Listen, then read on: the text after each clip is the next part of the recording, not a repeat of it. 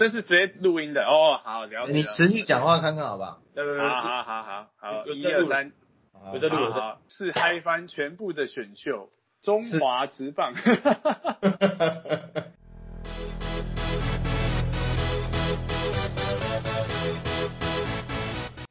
各位观众大家好，欢迎来到中场休息第十二集，我是 Peter。我是 EJ，哎、今天很荣幸呢，有邀请到一位来宾，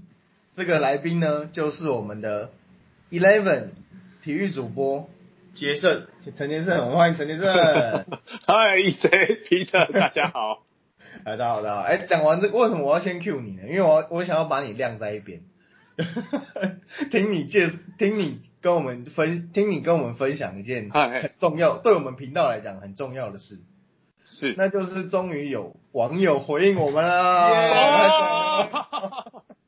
我们录到第十二集。我们录到第十二集，终于有一位网友回应我到。Podcast 平台上面了。对，今呃，我们在粉砖、粉砖、粉砖跟 IG 已经有这个有一些固定的听众朋友会跟我们互动了，我们都这些都很好，感谢大家。可是，在那个苹果的 Podcast，终于有一位网友叫做毛哥哥，毛哥哥这位听众呢，他留言说这个很感很鼓励我们，然后但是说我们的声音有点小声，那这个很感谢网友毛可哥的建议啊、我们会继续加强我们的软硬体设备。对，我觉得最重要的是加强我们的一体设备。然后对对对对，这需要。那 我现在声音不会太小声哦。不会，不会，不会，不会，不会。好好好。好，这个跟我们分享完了，我们今天要讲什么，Peter？呃，我们今天邀请杰胜来，主要还是要请杰胜跟我们分享他前两天中华职棒选秀主持的过程，还有他自己对于选秀的看法。然后再来就是他，因为他今年他有转播了很多比赛的中华职棒的比赛，嗯，那顺便他帮我们总结一下他个人认为中华职棒上半季自己个人的看法，这样。哦，关于好这个 Uni Girls 吗？对，关于 Uni 哎 Girls 不是啊。还是无限延长的延长赛？延长赛，延长赛是谁？哦，延长赛那个就好了，那我们第一个大家无言的一段禁忌。呃，那第一个主题我们就麻烦杰森讲一下，就是中华职棒选新人选秀在七月二十号，也就是我们录影时间的昨天顺利选完选完了。那昨天第一顺位就嗯呼声很很高的王维忠，在第二顺位是林林子豪，一序是张晋的于谦，然后马杰森、廖任磊。选完了之后，杰杰森你自己觉得谁选的最谁选的最好？我其实觉得这一次的选秀，我觉得魏权是选的算不错，然后应该说前两个顺位魏权统一，那嗯。接下来到呃兄弟，我觉得也不错，就大概这三队，那其实富邦选的也不算差，然后乐天有一点点让大家就是第一轮我们在现场的时候，就是因为有开放球迷进来嘛，嗯，所以当乐天的那一个在第一轮的顺位是选到马杰森的时候，真的现场是蛮惊讶的。嗯，对啊。我，这仗都大叫了。真的真的，很多人都连马杰森自己，我们在访问他的时候，他也觉得就是他本来想他他可能是在第二轮，对啊，而且大家一开始在预测想说有机会说不定会去统一，嗯。对啊，但最后是乐天挑中他，其实乐天在嗯。以往第一轮都还蛮出乎意料的。对，对啊，嗯去年是挑业余的，就是说大学这边的苏俊章嘛，有文大的一个历练。然后我们去年是想说，我们是想他们会像去年一样，因为去年我们知道，就是牛棚来讲，乐天今年还是有比较大的不稳。然后我们会想说，他如果要，毕竟换了一个新的一个球团，然后又是日本那边的球团，应该第一年对于这个球队的一个战绩要求是非常重视的。嗯，所以我觉得我们都认为啦，很多球评大家在聊天都会觉得说，他们应该是选，就是说有经验的一些投手进来，可能是以投手为主，因为如果投手的话进来后，曹总有说啊，先发投手没关系，业余的先发也没，因为你进来后可以当中继用，因为他们现在就是缺在中继这一块，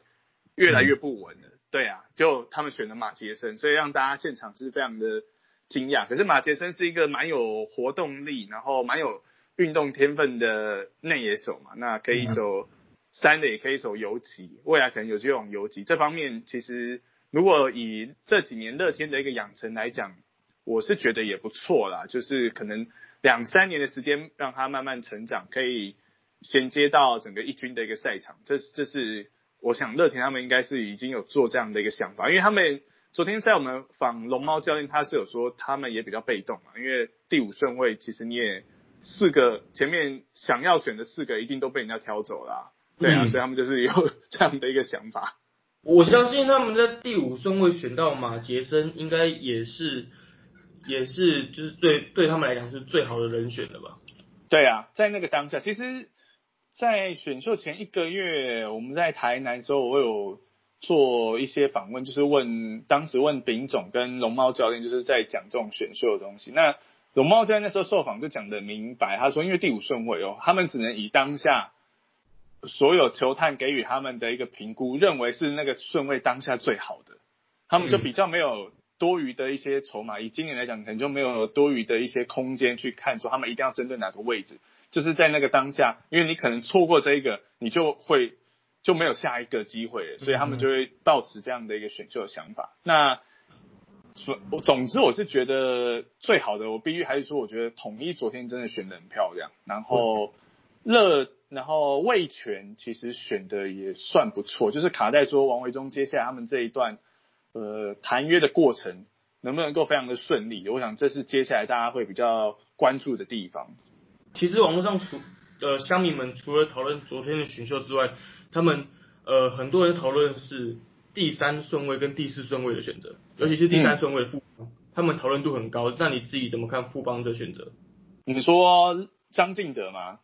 张敬德或是第二轮的郭俊呃麟？郭俊麟，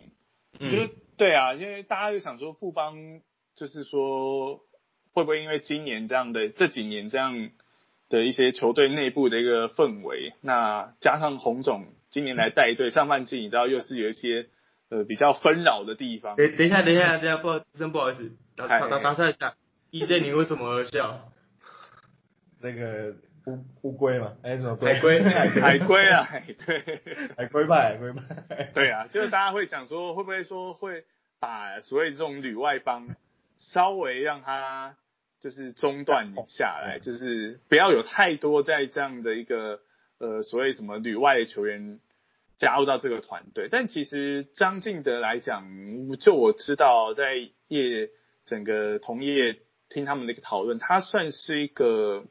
还蛮不错，而且很融入团队、很重视团队的一个球员。所以我觉得张敬德这个这个选择，我觉得基本上问题不大。而且他们因为在二军，然后又跟着富邦从开机到现在，其实对张敬德了解是最熟悉的啦。那张敬德选进来，一来他的一个年纪虽然二十七岁，那大家说他过去可能没有办法一直保持健康，可是因为他们现在其实主要来说，未来的一个捕手应该还是以戴培峰为主。那张敬德可能接下来这进来之后，就是跟戴培峰呃分担这个蹲捕的工作。那二十七岁，那可能过了两三年，慢慢到了快三十岁的时候，可能就像俊秀那样，就是去守一垒，但是他的一个打击还是有很好的一个长打能力。我觉得这对球队来讲，长远的一个贡献还是有的。像刚刚说到他跟呃张敬德已经跟球队有练过一阵子，我觉得这个也是一个很重要观察的二军也都有出赛，对啊，对，所以他会变成说，他更既然富邦在第三个点上，他可以有这个选择的话，当然还是以保守为主。嗯就算他的捕手位置上已经有戴培峰，但张敬哲就像刚刚杰胜讲的，他其实未来你要让他转换去守一垒，我觉得也是蛮好，因为毕竟他的打击实力在国际赛啊，还是在其他地方看的都其实一定是没有问题的，尤其是他对针对高球球的攻击。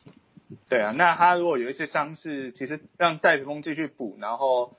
继续蹲补，然后他去当担任 DH，因为今年富邦我们知道他们的一个伤兵状况是蛮频繁的，所以嗯这都是如果他们想要 win now 啊，所谓嗯因为 毕竟今年又这样大手笔把整个过去在桃园的教练团都挖来，那一定就是我们相信就是富邦这个球团是非常想要很快冲击冠军，他们从义大手中买下这球队之后，没有一年符合期待啊。那当然，我相信球团是非常有企图心啊。你从他们的一些呃，在这几年的一个选秀，或者是他们主场经营，你知道他是想要冲击这冠军的。那我们昨天在粉专有发了一篇线动，就是关于第二轮选到了郭俊霖。那天我真的是觉得非常非常压抑，并不是说郭俊霖不好，而是而是因为有伤，然后又是对，又在开刀。对啊，你要等到明年的下半年才可以使用。就就很多人看来，就是富邦目前的想想法是想要 win now。嗯嗯。但是他如果选了郭俊麟，没有办法，就必须要在对，就必须要再等他一年，等他伤愈复出。那是不是跟的我们对于他的想法就是相似的。嗯嗯嗯。对，那就洪总昨天他的对媒体大家讲是说，他他们在球团。观察郭俊麟是今年第二好的投手，所以他们愿意等，愿意等到明年下半季再开箱。但当然，郭俊麟可能在今年，他今年回来，在二军有投过啦，啊，那就是投投过了几场，在乐天投了几场后受伤去开刀了。嗯，对啊，可是当然还是看他开刀回来的一个状况啦。就是我觉得这一轮选郭俊麟是我个人的想法，其实跟大家一样，会觉得稍微有一点。风险在，嗯嗯，对啊，因为郭俊霖在日本的时候，其实后期就有一些投资上的一些状况，对啊，那当然富邦会这样的选择，一定是他们对郭俊霖已经有某种程度的一个了解，那也相信说他可以在复健回来之后是可以回到过去，就是我们大家对他印象当时是比较好的那样的一个投球的状态，但是我真的觉得这是风险没错，就是我我认为各界。的这个质疑是起来有致的，但是也要相信说郭俊，因为他已经复他已经开完刀，然后前阵子看新闻都是很顺利，当然是希望说，因为好的本土投手在国内职棒来讲，有压制的本土投手其实这几年下来是比较有限，因为真的非常强的本土投手，第一个想法通常都是旅外，嗯，对啊，那对变成说我们在国内的一些本土投手，可能大家的一个。呃，强度上来讲，就会稍微有受到一些影响。那如果郭俊麟他可以很健康的回来的话，我觉得是可以给球队至少在明年下半季或是后年有一个稳定的一个先发战力，这也是蛮重要的。嗯，但是但我们也知道，就是说有有些时候就是选秀就是有一点结果论啊，你可能一两年那不如预期，结果论的，对啊。就就就就就就大概是这样，对，直到现在都还有人在讨论什么二零零几年的 NBA 选秀应该你现在要怎么选呢？这种都已经是对啊，这个都是后话了啊。对啊，那个有些东西你选进，有些时候选手选进来，你没办法对他未来真的，你只能大概做百分之七十最好的评估吧，剩下百分之三十除了看养成，然后你要看他的运气，然后有没有一些伤势。嗯，对啊。好，接着你昨天在现场采访，虽然没有访到王维忠，很可惜，但是那有没有访问到其他新秀？那有没有什么特别的花絮想跟我们听众朋友分享的？有啊，全部都前三轮的，只要有到场全问了。我我在看，我看了前第一轮，其实即便是这些看过大场面的新秀，看起来都蛮紧张的。哦，应该说，因为今年的很多的新秀。普遍上来讲，全部都是高中生，都是 U 十八的，所以，我觉得还蛮可爱的，因为他们这些选手，昨天像王维忠没来嘛，那昨天如果以第一轮来看，这些 U 十八有来，比方说像林子豪、马杰森啊，都是高中毕业的，然后接下来到第二轮呢，像呃林晨勋啊、何恒佑啊、宋承瑞啊、林子威啊，然后接下来到第三轮的杨玉祥啊，然后刘雨辰啊，这全部都是。高中生，然后就觉得他们很有趣，因为他们在后台的时候，比方说林子豪第一个进来，那我们本来是预计要马上做访问，可是因为他接下来副帮马上就要选，所以我们就是 hold 在把他 hold 在那个后台那里。然后张晋的没来，后面于谦来了，然后林子豪看到于谦就松了一口气，因为他很紧张，因为这些小朋友不常面对镜头，他一直说我不想要，他是说那我等下该怎么要讲什么要讲什么，然后我就觉得还蛮可爱，然后。接下来就是马杰森，然后你只要看到马杰森两个，就是你知道又在那边 give me five 什么，就是就是很，你就会觉得哇，年就是很年轻的那种氛围，很像日本高校的那种感觉。对啊，然后大家会在后台期待说，比方说他们的一个队友没有入选啊，因为接下来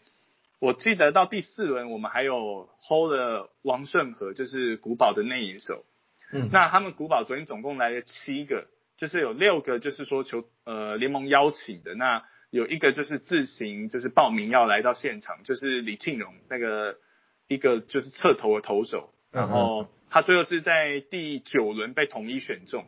那王顺和进来之后，他就一直等，一直等，一直等，他就每一个每一次就是联盟要唱名说某一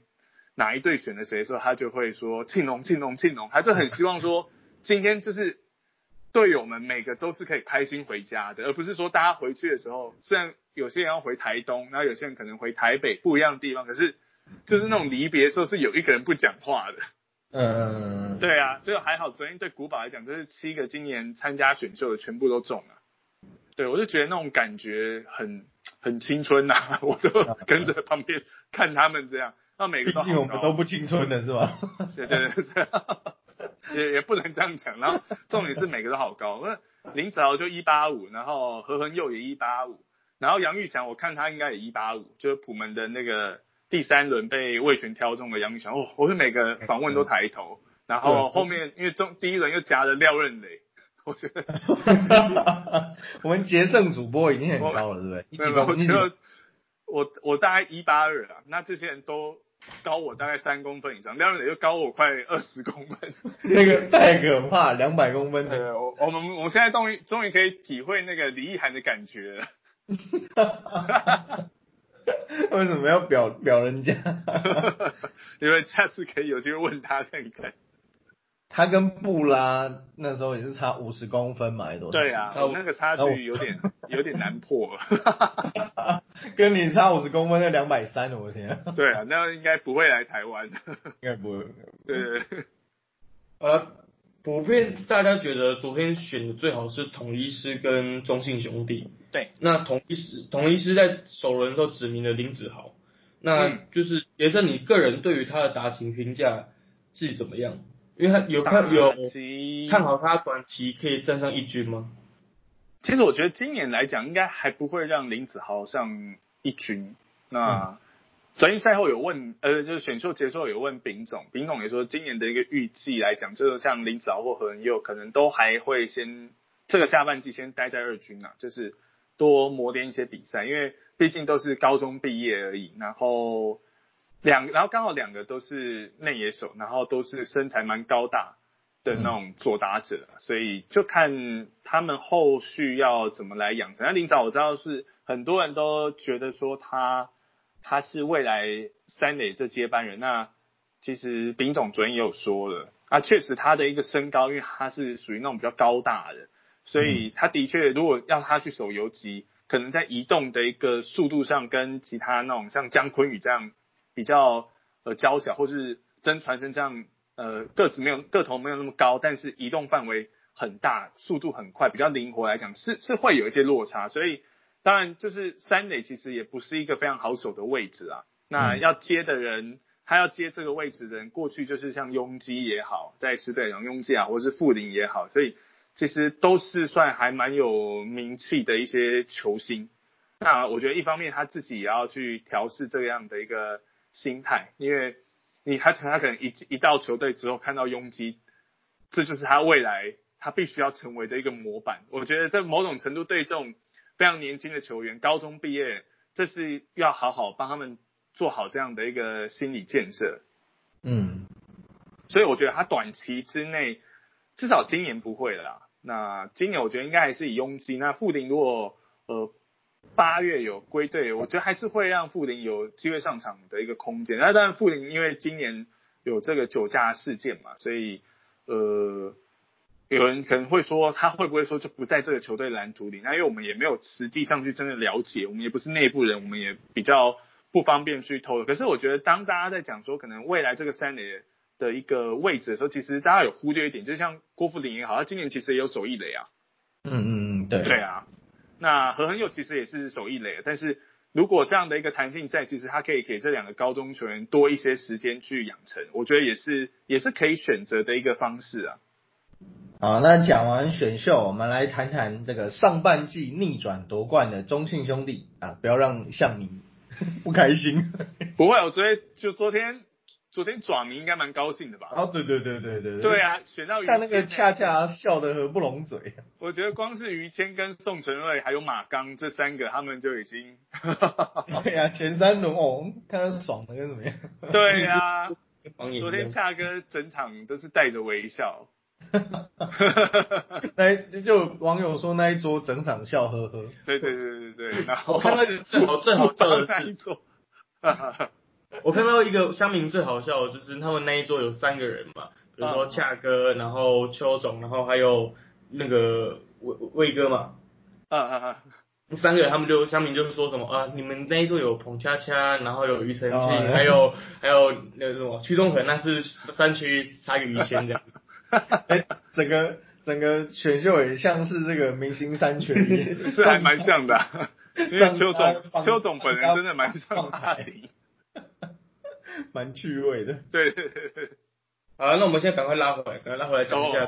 中信兄弟。对对对对对，中信兄弟上半季一度落后达七场，对。胜差，嗯。然后到最后面上半季末就是逆逆势夺冠了，就是对，呃，俗话说得好，棒球秘密就是呃失分的少的赢，失分的多输。上半对对对兄兄弟上半季投手防御率是四队最低的四点三三，虽然打击上没有太多的优势，但是哦，没有哦，我看到这题目我就想说，嗯，Peter 跟 EJ 你们忽略他们打击上的优势。那他们还是主要还是靠投手战力取胜吧。对，呃，其实他们打击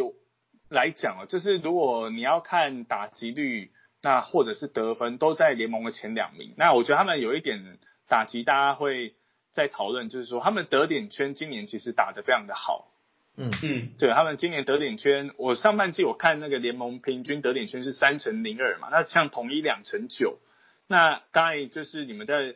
呃这个题目一开始有说，就是说兄弟的一个逆转。那除了投手之外，我觉得他们打击真的到六月过后是蛮恐怖。他们六月份，呃，他们整个上半季得点圈打击率是三乘一三，是四队最高的。然后到了六月份之后是三乘四四，然后他们最大的对手就是今年知道乐天桃园，到了六月份之后，他们的到上半季结束之前这一个半月左右时间加补赛，他们只有两成七次的得点圈打击率。嗯，所以我觉得这一来一往，你就看那个得分的一个效率就并没有呃像一开季来彰显那么好。那就中信兄弟他们其实就回复到呃阿修教练讲的，一切都回到刚开始，他觉得刚开季的时候，大家给他们很大的压力，他自己也给自己很大压力。有些时候场上的一些战术想法都是一切都来自于太过复杂，所以并没有一个很好的结果。那后面就是一切呃就是以他们的一个。平常的一个练球的一个想法，教练的下战术的一个思维，就是一切回归最单纯的那一股初衷，所以才有办法把这个呃得分的这个环节给做好。那投手这个环节，我觉得在这题目主要用说投手的确的确投手是呃跟另外三队相比，这是中信兄弟非常巨大的一个优势。嗯，那不管是在先发也好，因为今年在整个联盟先发的投手。ERA 是五点六六，中信兄弟四点五九。到了六月到七月这段时间，即使在我们今年是在这种弹力球的年代，呃，弹力球的一季啊，一个上半季，然后得分普遍各队都很膨胀的情况下，他们的先发投手只有四点一九的 ERA，就是你给他投九局，他也了不起掉四分，可是他打击一场比赛可以打六分，所以这个一来一往的差距就很大。因为像统一，呃，我今年我们。播统一这么多场比赛，我播了这么多的全垒打，可是统一的投手 ERA 先发投手是七点二零，他们一场可以得六分，但是他们先发就可能掉了七分。七分。对啊，所以当然这会变成两队在在这种战绩上很大的一个差异。然后到了后援来说，到了救援，就是大家知道像吴俊伟也好，或者是李正昌啊，然后所谓这种蔡奇哲今年也是成功的，就是改造之后，呃，这种泡面三人组。这是更恐怖的，就是我们过去看到美国职棒，包含了像皇家队当年像呃跟大都会打的时候那种所谓的铁牛阵，就真的是出现在今年中华职棒的赛场上。到今年的六月份过后，他们的后援的 EI 只有二点三二，联盟平均你们知道多少吗？多少？就是联盟一整季一整上半季的 EI 是五点九三，五点九三，所以你就知道说他们。你就知道说他们的他们的后援的一个战力跟其他三队相比是有多大的一个差距？因为其他三队一拉进来后，这个包含的像富邦将近七，然后乐天超过七，整个平均会将近六，哎，这是一个，这其实是一个很不健康的一个数字，必须以呃，不管是在媒体的一个角色也好，或者是以球迷看球的一个角的一个角度来看，就是这么高的一个牛棚 ERA，而且还是联盟平均，这代表说这不是一个非常合理正常的一个数字。那当然下半季后可能季中选秀如果有补进的，像一些不错的投手，像狮队啊补进像李奇峰啊这些这种极战力的投手进来之后，如果放到牛棚，加上球的弹力系数做了一些修正，那或许好球带可以再做调整，就有可能回归到比较正常的一个范围内了。嗯嗯。我个人认为，呃，中信兄弟除了他们先发打序做的很棒之外，就是他们还有很丰厚的板凳。对，就是他们的板凳暴徒其实蛮多的哦。我我基本上啊许基对啊。那他们其实就是进可攻退可守嘛。像如果这个要回回归到我们讲到一开始提的选秀，今年对中信兄弟来讲非常好选啊。他们什么位置？都都有人啊，他们就是以当下，他其实最符合我前面提到像乐天他们的想法，说谁调到我们这边最好，我们就选谁。其实对中信兄弟来讲一样的道理啊，他们只比乐天早一个顺位，可是因为他们现在其实不管在农场也好，那或者是在一军的板凳，他们真的有太多可用的人，而且这些人，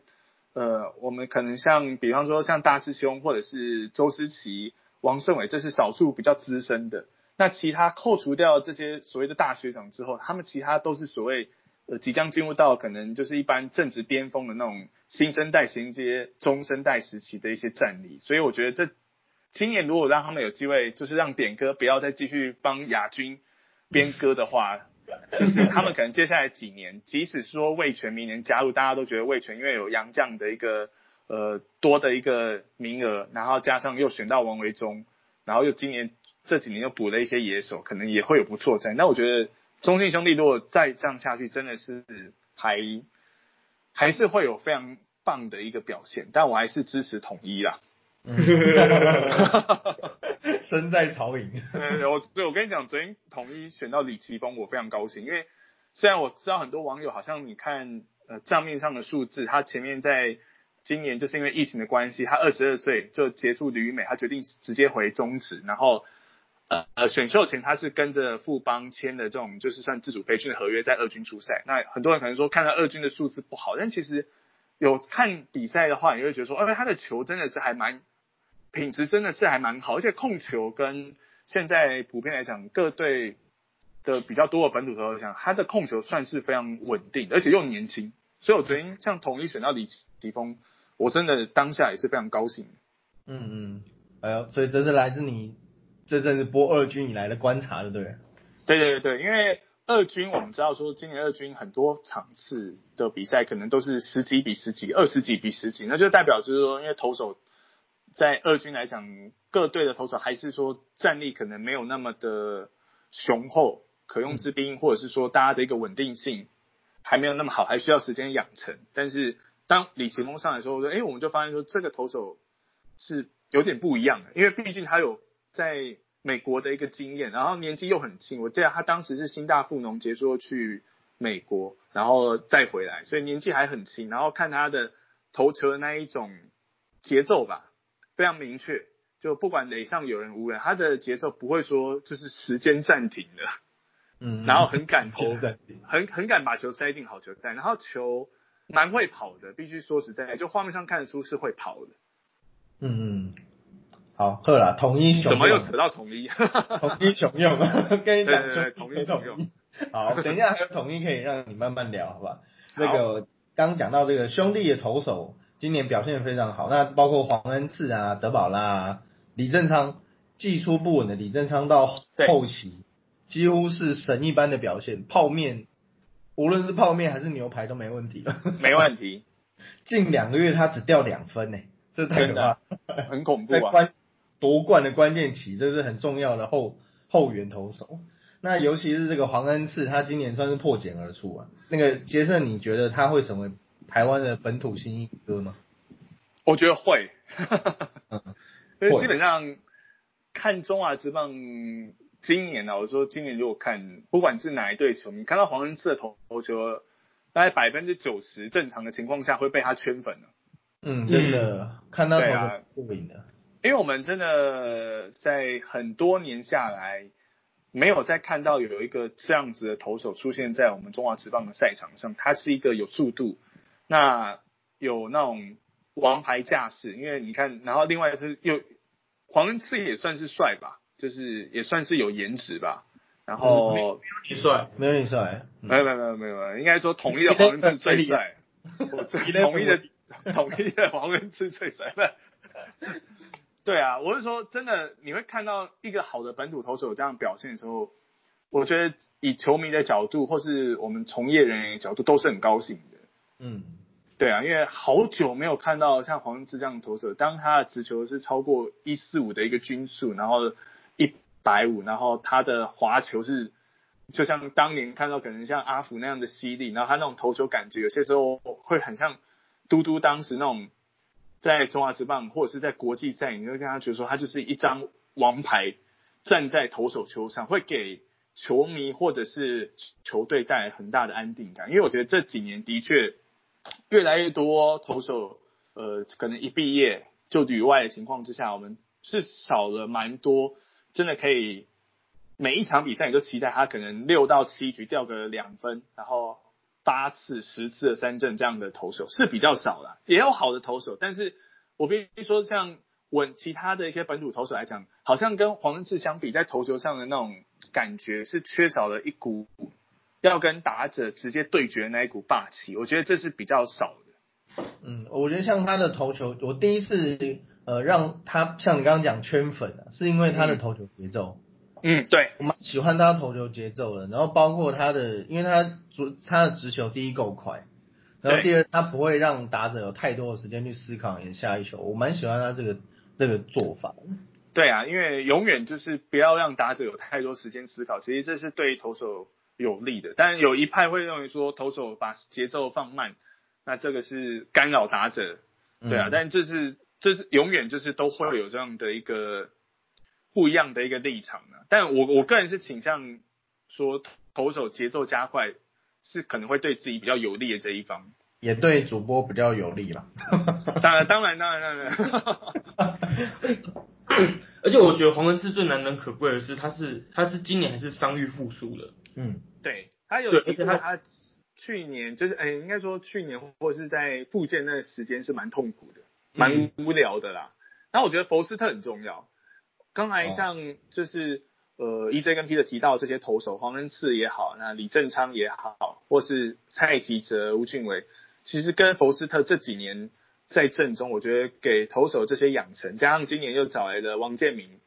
就是在整个二军指导这些年轻的投手，我觉得是对他们的帮助是非常的明显。那蔡奇哲我觉得很重要，因为蔡奇哲以前看他投先发的时候，他其实有那种想要跟打者对决的霸气，可是因为他的一个球虽然是快，但是可能出手点的关系，加上他的续航力并不是说有办法那么好。那我觉得球队让他调整了一下出手之后，然后把他放到牛棚，哇，那基本上他只要把平常五到六局的量放在那一两局来投，虽然出赛频率比较高，可是我觉得现阶段看起来还没有太大的疲态，也是对兄弟来讲蛮重要的一个牛棚战力。嗯，好，我们最后补跟听众朋友补充一下，目前黄恩赐的投球数据，他目前投了七十一点一局，防御率三点五三，战绩是完美的七胜零败，而且是跨季九连胜，对，真的 成就，吓人吧？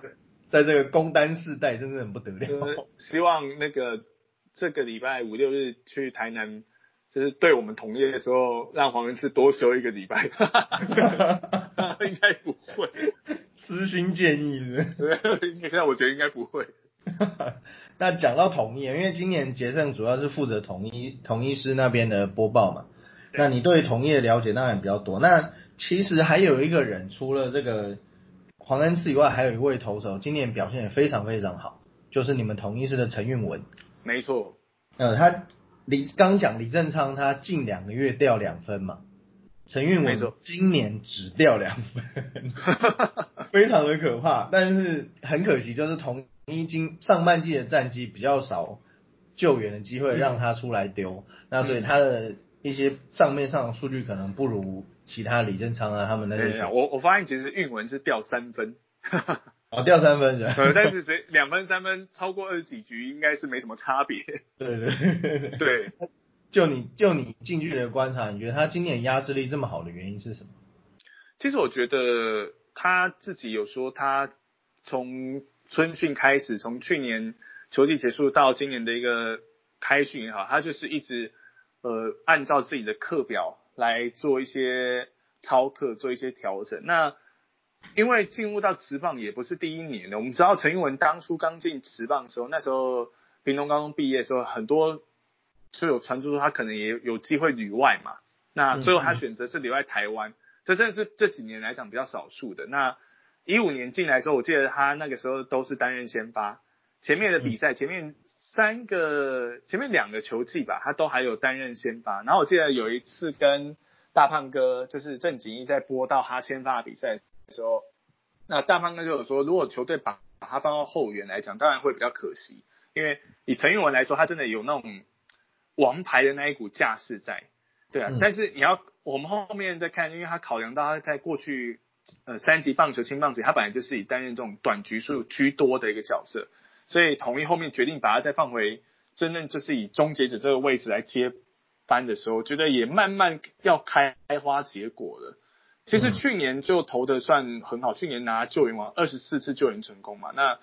但去年有一个问题，就是说他的被上垒率其实以一个守护神来说是蛮不理想的。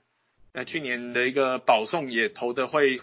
稍微比较多。那陈英文他有些时候会在那种无风无浪的时候，忽然间有一点控球就不是像有危机的时候那么稳定。我觉得这是对陈英文来讲哦，或者未来他要必须。呃，可以再更加把它磨得更好的一个环节。那今年基本上表现，除了有些时候，就像我刚才提到，有些时候看他大比分，那上来后，他可能是想说四五分的一个差距，或是五分以上，他可以测试一下不同的一些进垒的一个位置，因为平常上来都是差一两分，那他现在有这样的空间就可以去投看，可是都会投的比较惊险。但我觉得他如果要呃能够再更。好的话，就是说连这个环节他都可以把它控任控制到游刃有余。那未来中华队的这个这一个关门，应该就是不是他就是李正昌吧？嗯，其实我觉得去年陈玉文应该要让他有机会选到十二强的名单。我我去年名单出来，我是觉得应该也要让陈玉文有这样一个位置，因为年纪又轻，然后又需要对我们中华队来讲，真的。很需要这么好的一个有压制力的一个投手放在牛棚的位置上啊。那这个最后我们来调谈一谈这个二十四号开始就要下半季的比赛了嘛？那上半季上半季中信兄弟的逆势夺冠，那其实他们有一个问，他们其实对各队打得都很好啊，尤其是对统一。嗯，对对，我们我们我们对兄弟十一连败啊。我都不讲，你自己提的。就是在一场就追平富邦，前年吧输统一十二场单，就是单季，好像联盟其实我记得是单一球季输十三场，连输十三场。那下半季也就要开始了。那他们除了这个，他他们对统，虽然中信兄弟对统一打得很好，但他们有一个过不去的关卡。就是今年改名的这个乐天桃园，那杰森，你觉得为什么他们就是打这么不顺手？我觉得其实是前面几年啊，加上去年的台湾大赛最后的那那个系列赛是惨败作收，我觉得应该让球员会有一些心理上的一个无形的压力吧。或许他们不会觉得很明显，但可能在比赛过程当中，只要一有机会，好像拉锯的时候。可能就会觉得说，哎，我们现在又被追上了，领先又被追上，那是不是说，可能结局会跟前面几个赛季一样？对啊，但我觉得今年上半季被中信兄弟是先拿到这个季冠军，很重要的是，我觉得基本上这个如果是心魔的一个问题，它就不会存在了。嗯嗯，对我认为，如果因为以今年上半季中信兄弟最后这一股作气，虽然说他们没有在桃园抛彩带，我觉得如果在桃园抛彩带是最。完美的一个剧本，以中信兄弟来讲，因为这几年真的对前面不管对拉米狗或是对今年的乐天都打的不是很顺手，那可以在对方的主场去抛彩带这件事，我觉得对球队的一个呃士气还有凝聚力是非常重要。那当然最后差一点点嘛，就是选择来我们统一嘛。虽然我跟 跟他们说，你们可以可不可以干脆就去新庄抛，不要来台南抛，就他们还是抛了。他们说怎么抓抓喵一家亲的，抓喵一家亲，应该应该是不不是这种方式的一家亲啊。而且刚杰正说到这个这种在焦灼时刻，确实，因为最后两呃两队最后的对垒，乐天都一分之差胜出。就是你记得在礼拜天吧，本来要抛彩，那一天三比零的吧，高宇杰全打之后这样三比零，三分炮嘛，嗯，对啊，只有最后四比三啊，就输一分啊，嗯，对啊，然后我记得邱总也有讲嘛，他说呃领先的时候好像休息室还好，但是当比数被追平的时候，全队就变得绑手绑脚，然后你看到对方又是 又是过去几个赛季好像总是要在你们头上封王的。选手就是自然就是大家会有那种更大的得失心吧。好，杰森，那我们讲完了兄中信兄弟，那要不要提一下？你觉得你师下半季最需要调整的地方是什么？你师德林的你师，我哦我斯吗？我喵吗？对，你喵。因为我我们都知道你喵上半季的福利不羊头啊，没有啦，羊头羊头，我们现在已经有两个羊头，所以这是。最上半季跟其他球队，我觉得最大差距在先发吧。我们先发一直到了六月，江晨燕跟施子谦就是陆续的在哪方有投手教练的一个安排之下，才把所谓这种投手可以呃投到七局的一个优质先发，给他慢慢的稳定的表现出来。所以因为前半时间对统一来讲，四五月牛棚真的太累了。所以这比较可惜的地方，等到先发已经都可以投七局的时候，牛棚却已经像黄俊也好，或是刘轩达也好，呃郑娟也好，因为使用过度的关系，导致他们的一个呃压制力受到了一些疲劳的影响。我觉得这是对统一来讲上半季比较可惜的地方。那但是其实有一个环节就是说，他们在六月份，我刚才看了一下资料，六月份过后，其实统一的牛棚 ERA 是也在四出头，嗯。至少就是跟富邦和乐天相比，这是一个很优异的数字。当然，跟兄弟那二点三二的数字还是有差。但是四出头，觉得就是如果可以维持整个下半季，然后现在已经有两个羊头了嘛，都一个已经是报道，下半季可能就可以加入罗里奇。那另外一个是去年效力洛基的一个右投手，我那天看网友分享，像也已经到台湾了。对啊，那至少说有三个比较。稳定的羊头能够在轮值，我觉得可能对下半季的一个帮助是会最明显。嗯，好了，预我们预祝杰胜主播下半季被抛，没不是被喷香槟。哎，其实我们上半季只要多赢个兄弟几场，我们就不会被抛彩带。还在讲这个？对啊，我们我们就搞不好有机会，你知道追上乐天。哦，杰胜，我想要请你，请你谈一下。嗯，你喵的林安可，对，帅度直逼陈杰胜的林安可，对对对，没有没有，应该帅度跟直逼陈杰宪苏志杰这样比较公平一点。因为毕竟林安可其实算是一个新秀，那他但是他上半季的火力是非常惊人，超可怕。对啊，安可上半季他是那种你会觉得这个球员天生有英雄命。就是在林安可身上，你会看到有这股特质，因为从去年上下半季加入球队之后，到今年就是虽然开季前投手的一个调整不好，以野手出发，可是你可以看到他在关键时刻，特别是那种要一棒结束比赛，不管再见安打也好，或是怎样的一个结果，他是好像就是棒球这层安排来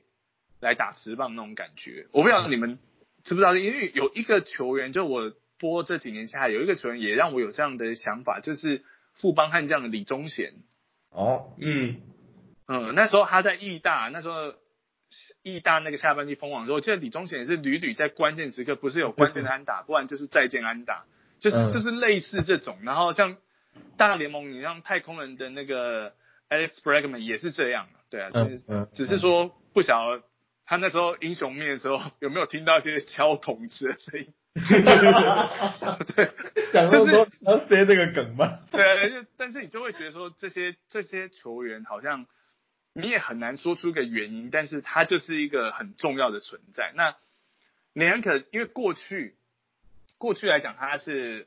大学时在文大几乎都是投手居多，对，那这可能多少有帮助到他在这种关键时刻站上打击区，设定对方头部的一个配球想法的一个策略。我觉得这多少是应该有帮到他一些。虽然我们有问过他这个问题，他是觉得还好。哦，所以那那就是说，就是天才型球员，就是有些天才型的球员，就是有天分，他们就哎、我也还好，我就球来就打，然后就打再进安打，就打全没打，就这样。好，那因为时间的关系，我们还是最后请杰森稍微的小小结总结一下另外两队富邦跟嗯桃园，你自己对他们两队下半季的看法是怎么样？我觉得桃园在下半季来说，因为看起来在今年上半季一个非常大的问题是在手背啦，手背，而且是比较这几年比较罕见，说内外也都有一些状况嘛。嗯，那所以像蓝银伦也在那种要关键时刻要争冠的时候，把他先降到二军调整。那蓝银伦到二军的交手赛事也都打得很好。那如果你今年来看，因为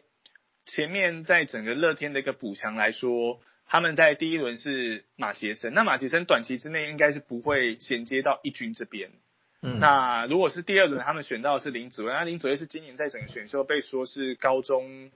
呃毕业的球员来讲，这些这一批 U 十八来讲最成熟的一位算左投手。可是，嗯，因为因为这样的一个投手，他有没有办法很快的在一军的一个投手球上就带给球队最直接的帮助？我觉得当然球团要非常审慎的评估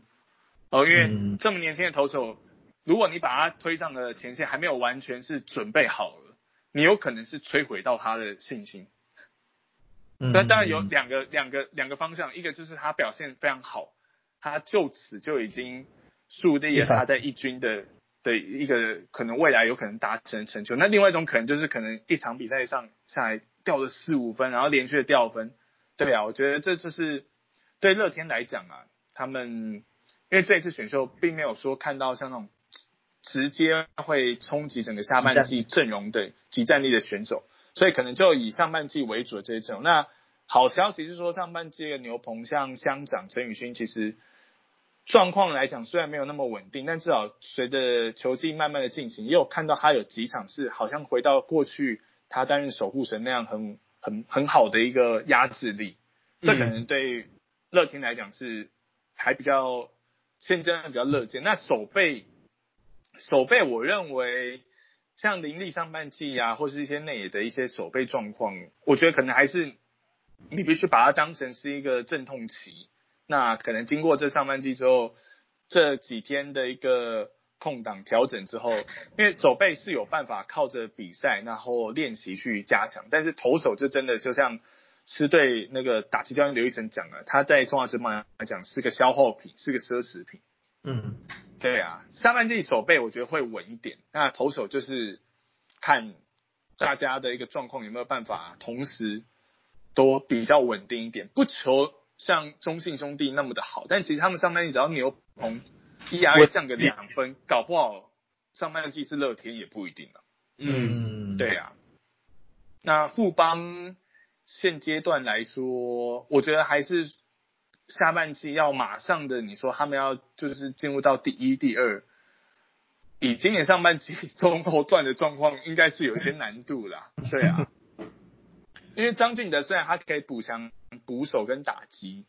呃蹲捕的一个经验跟打击来讲，但是毕竟还是一个选手啊，他可能一个人可以当两个人打，可是一个打线你要有九个人啊。嗯，嗯，对啊，哦不讲我都不知道呢。不然开玩笑。呃，富邦选的陈真嘛，我昨天印象中，哇，那文就是业余的那个文大那个帅哥外外手被富邦挑中，可能要寻统一外野三帅的模式养成。哦，我个人的想法，好了，这是今天呃，我们杰胜主播呢，非常感谢他这个不辞也没有不辞千里啊，因为他之前在他之前出差去台南嘛，然后呃比较累的情况下，然后这么晚还跟我们做 Skype 的连线，我们今天感谢杰胜主播。感谢杰不会，不会，谢谢 EJ，谢谢 Peter。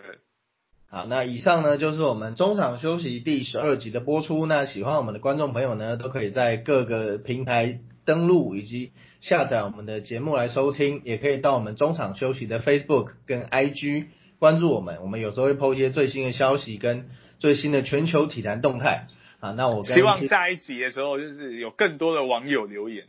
哦，是是是是是，尽量给我们，无论是批评指教都好啊。多给我们一些 feedback，对，刚刚我们需要 feedback。